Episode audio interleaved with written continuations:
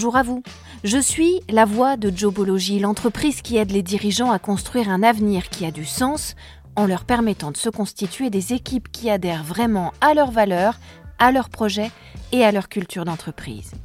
Avec les boss du recrutement, je vous propose à travers différents formats de découvrir une nouvelle vision du recrutement pour qu'enfin entreprises et candidats puissent bâtir ensemble des projets qui ont du sens pour eux et pour la société. Parmi nos différents formats, voici notre podcast Mode d'emploi. Dans cet épisode, on va s'intéresser à la manière dont vous pouvez utiliser l'intelligence artificielle pour la mettre au service de votre stratégie d'entreprise.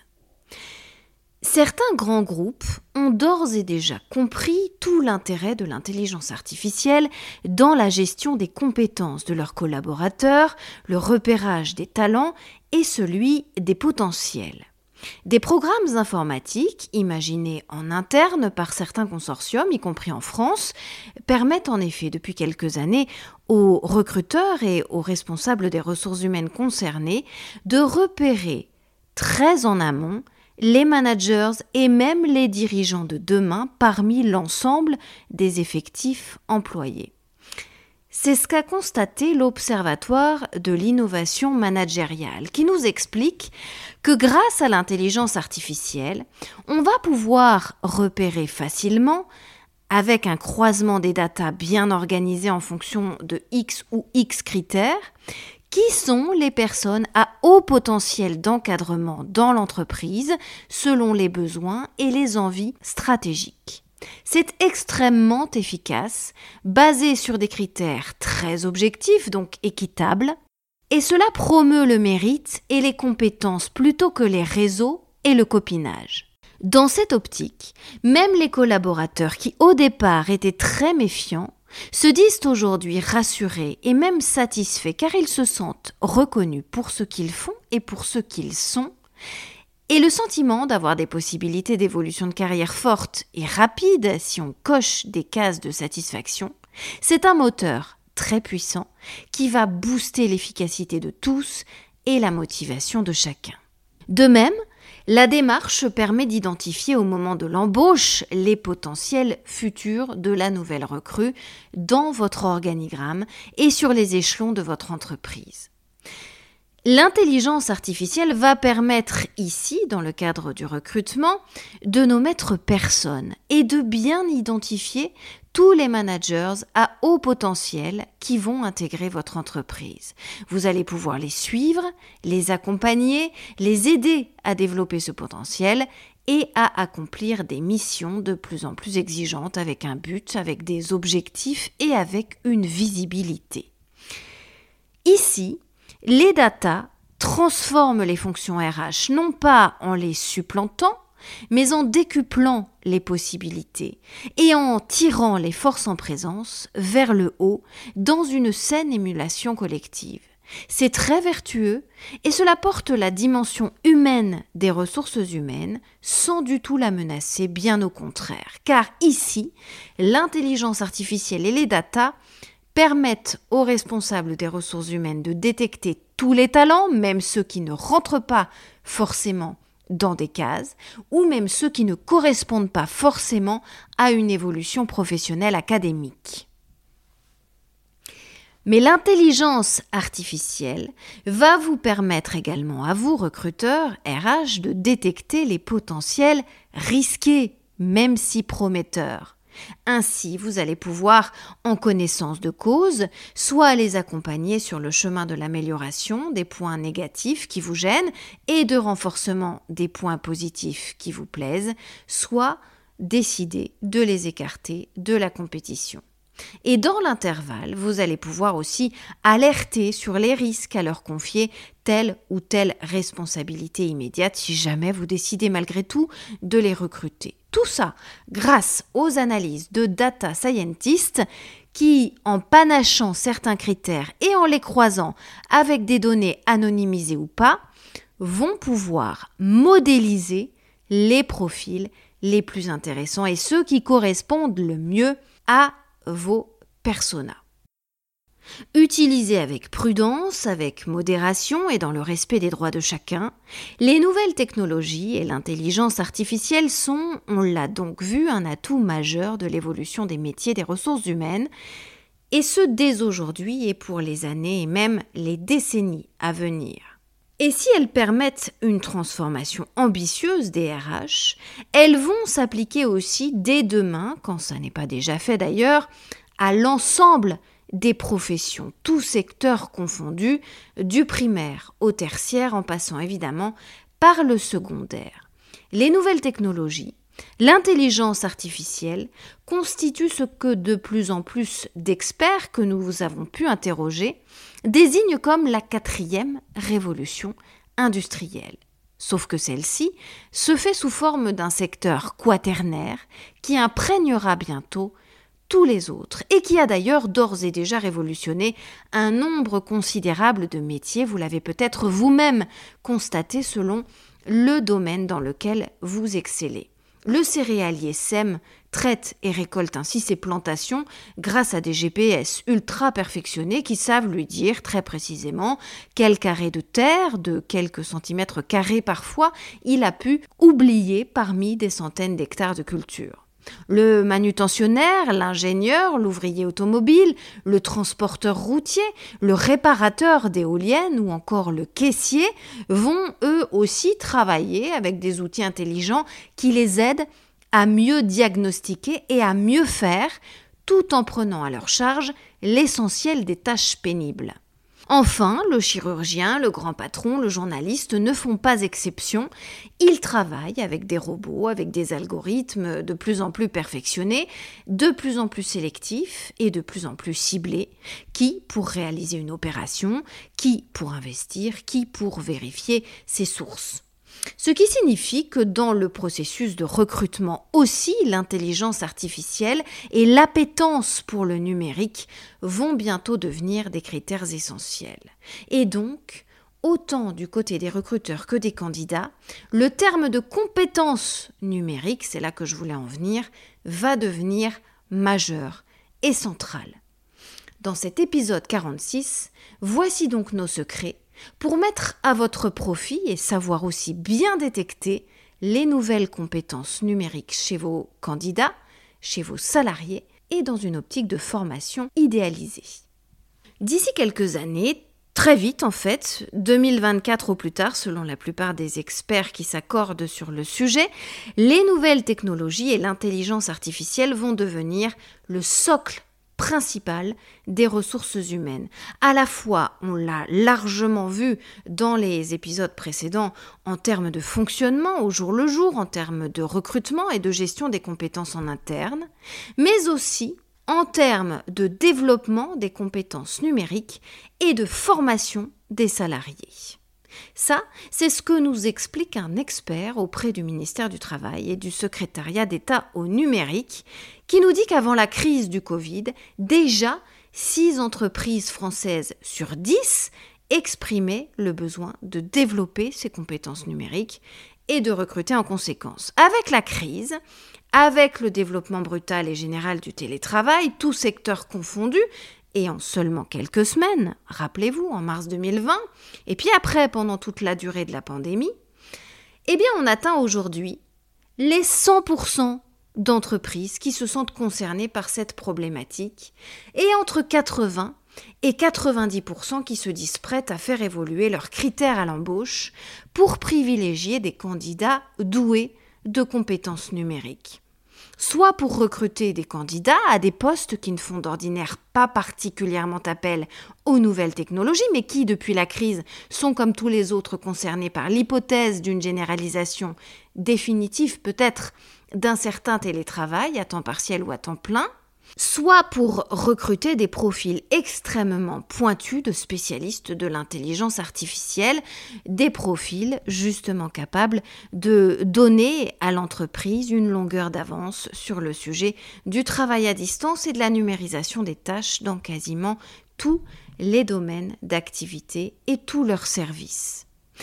Ainsi, des centaines de milliers d'entreprises, voire des millions, ont compris que cela pouvait leur permettre de faire des économies d'échelle sur les locaux, sur les frais de fonctionnement, mais aussi que cela supposait des personnels ultra compétents et aptes au numérique et aux nouvelles technologies.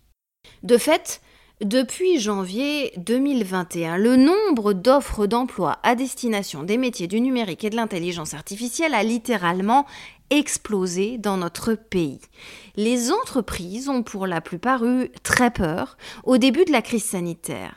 Elles ne se sentaient absolument pas prêtes au télétravail généralisé, pas du tout à la hauteur, elles n'avaient pour la plupart pas du tout fait les investissements nécessaires, celles qui les ont fait à ce moment-là ont survécu, et parmi les autres, beaucoup ont hélas mis la clé sous la porte. Passer très vite et très fort au digital a donc été le secret de la résistance, tandis que ceux qui n'ont pas su prendre le virage n'ont pas tenu. Pour les entreprises qui ont su s'adapter et se transformer en un temps record, ce qu'elles redoutaient n'est non seulement pas arrivé, mais en plus elles n'ont jamais aussi bien marché. Les investissements dans l'intelligence artificielle les ont poussées à regarder plus large, plus loin, à voir plus grand, à aller voir ailleurs aussi, à ouvrir leur champ des possibles. Elles se sont mises à innover à toute allure, à réorienter leur stratégie de manière plus moderne, plus audacieuse, à prospecter de nouveaux clients hyper branchés sur les nouvelles technologies. Et ça a fonctionné. Du nouveau site internet à la vente en ligne, des applications mobiles à la réalité virtuelle et augmentée, le digital a ouvert de nouvelles voies. Il a permis des rémissions et même des résurrections d'entreprises. Je n'exagère pas, le secteur marchand, la santé, l'éducation, la communication, tout a avancé plus vite qu'aucun geek ne l'aurait jamais imaginé avant la crise sanitaire. Et de nombreux secteurs, qui tournaient un peu au ralenti avant mars 2020, se sont relancés de manière spectaculaire.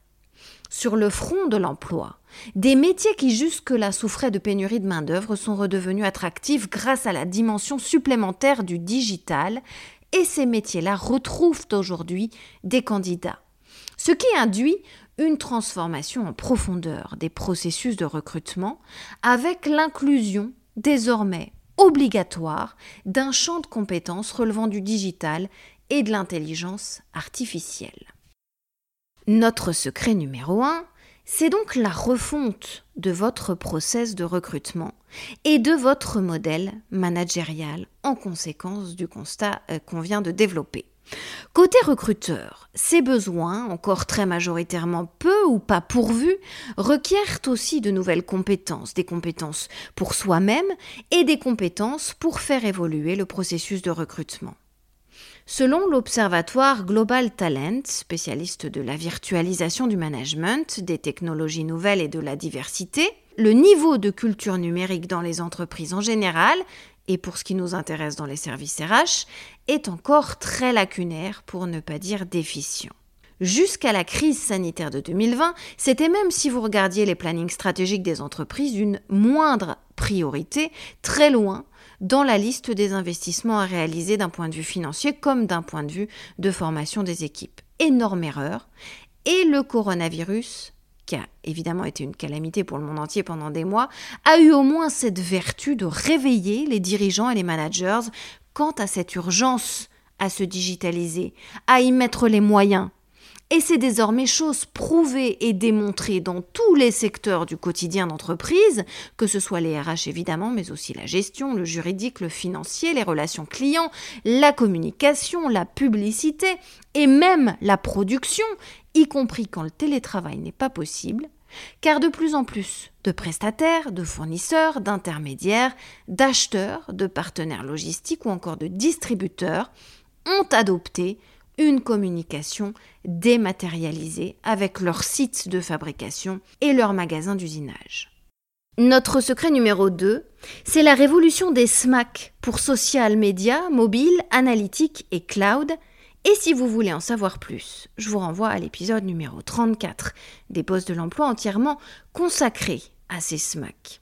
Là où je veux en venir pour la question qui nous intéresse tout de suite, c'est que les objets connectés, les datas Les algorithmes, le cloud mondial sont désormais au cœur de la performance, de la productivité et des stratégies, mais aussi au cœur des relations humaines entre collègues ultra connectés. L'ère des SMAC, c'était une potentialité, c'était un monde émergent et en devenir avant 2020, c'est aujourd'hui une absolue réalité et une absolue nécessité. C'est plus qu'une vague, c'est un tsunami qui a placé l'intelligence artificielle au cœur du monde du travail, de manière bien plus puissante et de manière bien plus exacerbée qu'avant la crise du Covid-19. Cette réalité, elle entraîne des bouleversements majeurs dans la manière de travailler, comme dans l'économie en général, à tel point que les nouvelles compétences se retrouvent catapultées en tête des préoccupations des recruteurs. C'est ce que nous explique un cadre de l'entreprise World Corp Group, spécialiste des SMAC justement, et du développement sur mesure de stratégies digitales et multicanales. En effet, dans tous les secteurs, les professionnels sont confrontés à des clients qui eux-mêmes ont été en télétravail et se sont rodés aux nouvelles technologies. Ce que je veux dire, c'est que c'est une transformation qui concerne la société tout entière, tout télétravailleur étant aussi un acheteur et un consommateur. Et les habitudes numériques prises derrière son ordinateur de bureau ne marquent pas l'arrêt quand on revient à sa vie privée. On a des exigences numériques nouvelles dans tous les aspects du quotidien aujourd'hui. Nos attentes ont évolué dans les affaires mais aussi dans la sphère sociale et privée. Pour les entreprises, c'est donc un défi global, car c'est celui qui sera le plus réactif sur ce sujet qui l'emportera en termes de marché d'image et de marque employeur, mais aussi en matière d'attractivité pour les candidats au recrutement. Quand on parle d'innovation et de nouvelles technologies, la prime va toujours au plus véloce. Les suiveurs ne ramassent que les miettes. Notre secret numéro 3, c'est d'organiser la montée des compétences digitales dans votre entreprise. C'est votre nouvelle mission à vous, RH. Et c'est peut-être la nouvelle mission stratégique des ressources humaines la plus importante pour les années qui viennent dans toutes les entreprises. Développer, renforcer, accompagner les nouvelles compétences numériques des salariés dans tous les secteurs, dans tous les services, c'est aujourd'hui la clé de la progression pour demain. Le digital doit maintenant se placer pour les RH au centre du développement organisationnel. Vous en étiez déjà les architectes avant la crise. Les RH étaient en charge de promouvoir l'amélioration des compétences numériques dans l'entreprise, pas de problème avec ça. Mais avec la crise sanitaire, c'est devenu une injonction, une priorité absolue, et c'est de ça qu'il faut prendre conscience. Les responsables des ressources humaines, les recruteurs, sont aujourd'hui les chefs d'orchestre de cette transformation numérique impérative pour l'ensemble des entreprises françaises. À vous d'avoir d'abord l'intuition et la vision de la transformation nécessaire, à vous de la proposer à votre comité stratégique de direction et surtout à vous de la faire appliquer en interne le plus vite possible. Voilà les conseils du réseau Référence RH qui regroupe de grandes écoles et universités spécialistes de la gestion des ressources humaines. Il va donc falloir vous montrer convaincant, mais les besoins nouveaux suscités en la matière par la crise sanitaire devraient vous y aider. On ne peut pas pour ce qui concerne le recrutement notamment, exiger des compétences digitales des candidats si on ne sait pas soi-même former à minima et si le reste des équipes demeure complètement novice en la matière. Ça ne peut pas fonctionner non plus. Vous ne seriez pas crédible et vos équipes non plus. D'où l'importance absolue de mettre d'abord en place un vaste plan d'action en interne pour sensibiliser et pour former tous vos collaborateurs lors de sessions approfondies et vraiment complètes, ce qui suppose, petite parenthèse, d'y mettre les moyens, de faire appel aux meilleurs formateurs, d'acheter du matériel de pointe, de transformer durablement les actions et les réactions dans l'entreprise, de fluidifier les communications, d'accélérer les transitions et de rendre ainsi tout un chacun largement plus productif et efficace. Au final, un gain de rentabilité pour tout le monde et une sévère avance aussi, et surtout sur vos concurrents. Notre secret numéro 4, c'est ce qu'on appelle la digital readiness. C'est ce qu'explique un cabinet spécialiste de la transformation digitale duquel nous avons pu nous rapprocher. En français, on peut traduire ça par la préparation numérique tout simplement. C'est le niveau de préparation des membres d'une entreprise à la transition vers des flux de travail numérisés et activés par des logiciels et par de la haute technologie de pointe. Une transformation technologique ne signifie pas seulement l'investissement de l'entreprise dans les actifs informatiques, elle va se composer de trois éléments. La culture, les processus et la technologie. Les salariés vont devoir en être les piliers, ne perdez jamais cela de vue. Et pour tout projet d'entreprise, de réaligner stratégiquement ses objectifs et de renforcer son infrastructure grâce à la technologie, eh bien la transition doit commencer au niveau des personnes. Plus vite les employés pourront adopter ces technologies et se former régulièrement pour rester opérationnels face à des outils en constante évolution, mieux se fera la transformation numérique de votre entreprise et vous l'avez compris, la participation active de vos collaborateurs est cruciale et impérative. Notre secret numéro 5, c'est d'appliquer quelques principes essentiels. D'abord, mais on l'a déjà pas mal répété au long des épisodes de ce podcast, être en veille tout le temps sur les technologies, sur les logiciels, sur les innovations. Désignez quelqu'un qui soit chargé pour vous d'être en alerte permanente, qui établisse des contacts, un réseau avec les startups, les fournisseurs, les installateurs, qui est aussi ses sources à la concurrence pour savoir ce qui s'y prépare en matière de transformation du numérique.